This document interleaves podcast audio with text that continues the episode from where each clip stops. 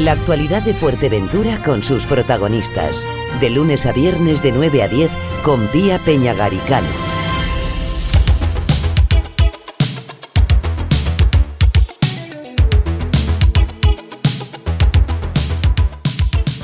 Este jueves 5 de mayo a las 8 de la tarde en el Auditorio Insular de Fuerteventura, sesión de teatro con Atocha el revés de la luz, una obra que habla sobre los asesinatos de Atocha hace ya 45 años. Vamos a hablar precisamente con el director de la obra, con Javier Durán. Buenos días, Javier. Hola, buenos días, ¿qué tal? Bueno, cuéntanos, eh, Javier, eh, de, echar mano a la memoria, ¿verdad? Después de tantos años y de precisamente sacar a la luz esta, esta obra. Pues el motivo fundamental es que conocía a Alejandro Ruiz Huerta y fue él el que me lo propuso. Él me decía que, tenía muchas ganas de hacer algo con su historia, que gusta mucho el teatro y tenía ganas de hacer algo que, tuviera que ver con, algo escénico, ¿no? Él me hablaba de como de un recital, algo, algo con proyecciones y música y entonces, pues yo le dije, mira, esta historia me, parece que tiene muchísima fuerza, lo que me propones me parece bien, pero yo soy dramaturgo y lo que puedo hacer es escribirte una obra en la que creo que lo más importante es el peso que va a tener el texto, o sea, va va a tener música, todo eso que tú quieres va a estar, pero si lo dejas en mis manos, yo lo que te propongo es esto otro. Y a él le pareció bien, entonces nos pusimos manos a la obra. Eh, claro, eh, a, hay que, hay que hacer un inciso aquí para nuestros oyentes, ¿verdad? Eh, Alejandro es uno de los eh, únicos, el único superviviente que había de esos asesinatos de Atocha, el único que quedaba ya con vida.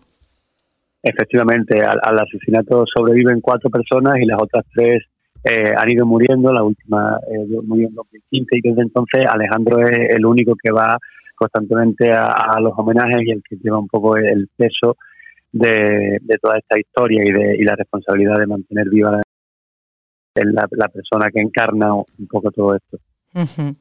Para los que bueno son más jovencitos quizá y no recuerdan la historia, eh, Javier, cuéntanos eh, realmente a qué nos estamos refiriendo, ese episodio al final de la historia de España.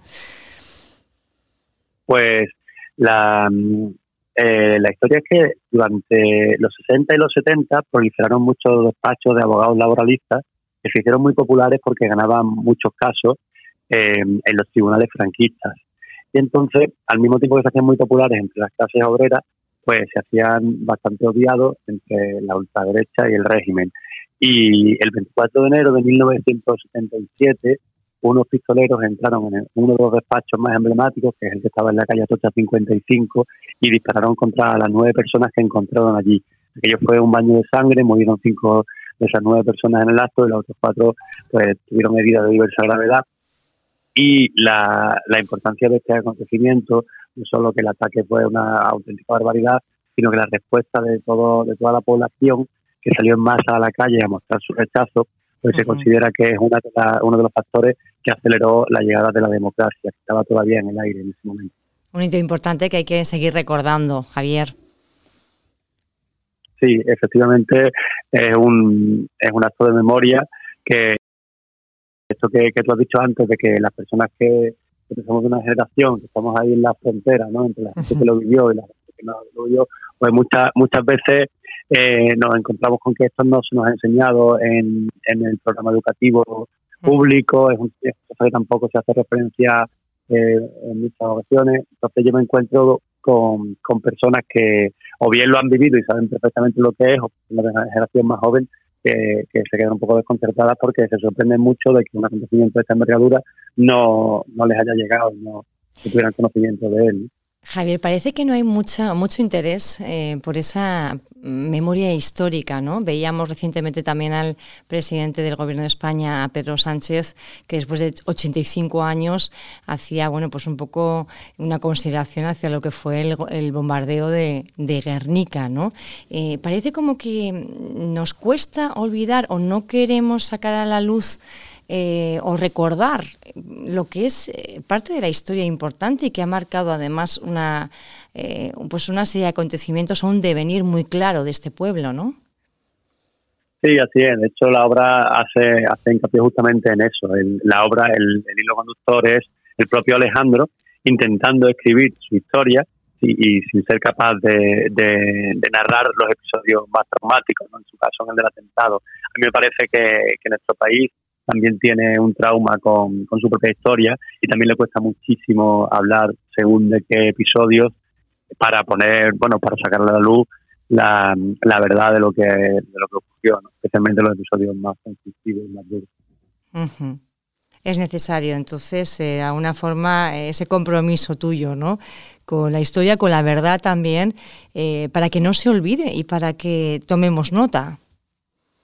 Sí, yo pienso que sí. Yo pienso que es fundamental, por eso que te decía, que, las nuevas generaciones, sobre todo, eh, desconocen muchas de estas cosas y es verdad que hay también, mm, bueno, pues no sé si por parte del sistema, por parte del establishment o como queramos llamarlo, hay mucha distracción y parece que hay mucha reticencia sobre todo a, desenterrar ciertas cosas como si como si conocer la, la, verdad de lo que ha pasado fuera a poner en peligro algo de lo que de lo que hemos construido cuando en mi opinión es justamente al contrario. El conocer la verdad permite reparar y permite que, miremos adelante pues con una perspectiva muchísimo más clara de, de lo que es nuestro pasado Javier, el caso es que creo que hace cinco años ya, eh, Tomás, bueno, conoces la historia, conoces a, la única persona que sobrevive, que está todavía y que está asistiendo para que no se olvide y haciendo ese esfuerzo. Pero claro, eso hay que ponerlo en papel y luego además crear unos personajes,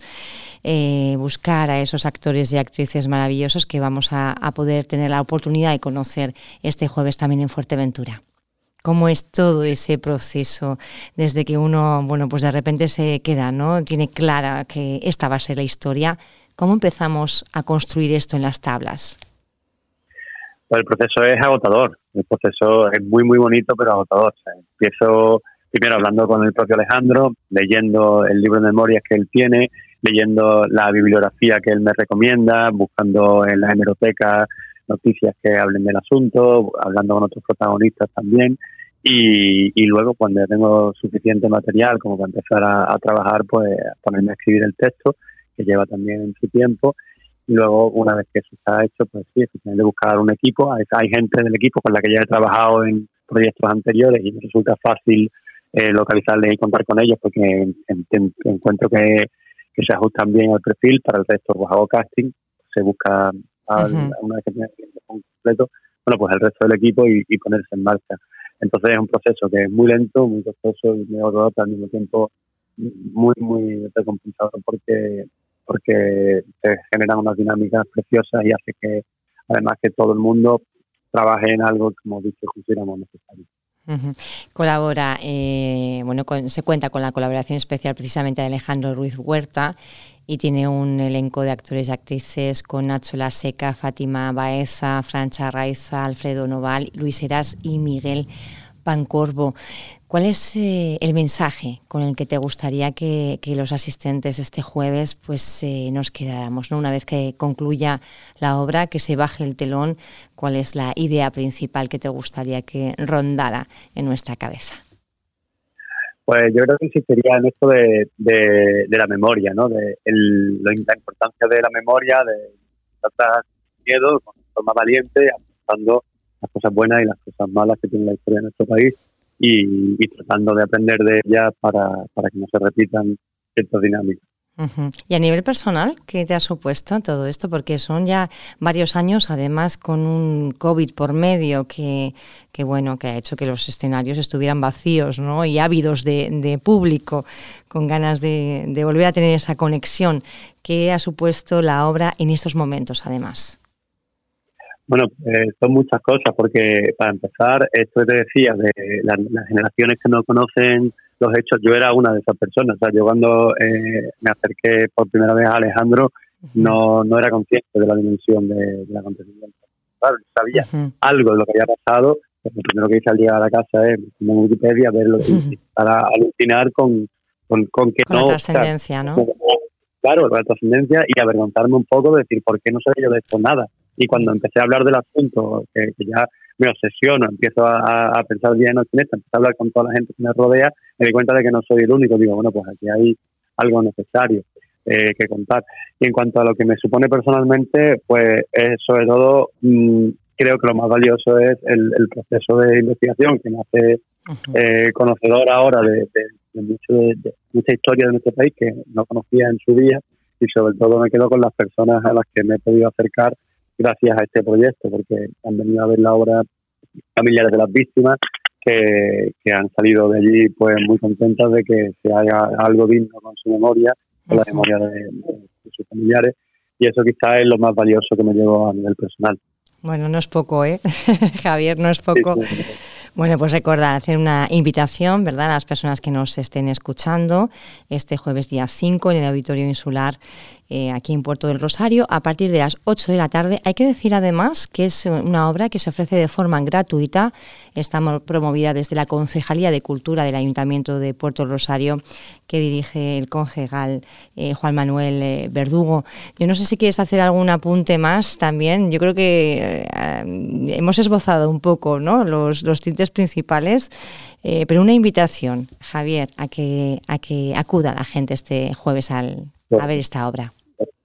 Pues sí, bueno, aprovecho para agradecer también a la Concejalía que efectivamente hace un esfuerzo importante por, difundir esto y como mensaje a, las posibles personas que, se acerquen, pues creo que, el teatro es, el, medio por el que, genera más catarsis en el espectador y la espectadora, porque el poder tener a personas vivas, ¿no? interpretando algo como esto delante, delante de sus propios ojos es algo muy, muy valioso y, y yo invito a que se acerquen a verlo, a verlo en directo porque van a disfrutar, van a, van a llorar, van a reír y van a llevarse además como una, una lección de historia reciente que, bueno, desde la humildad eh, trato de hacer justicia y, hacer eh, un, una por la verdad de algo que, es muy importante que se conozca.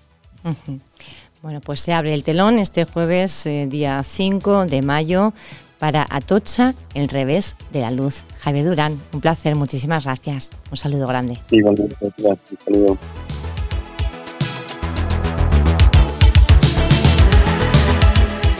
Vuelvo a escuchar esta entrevista en radioinsular.es.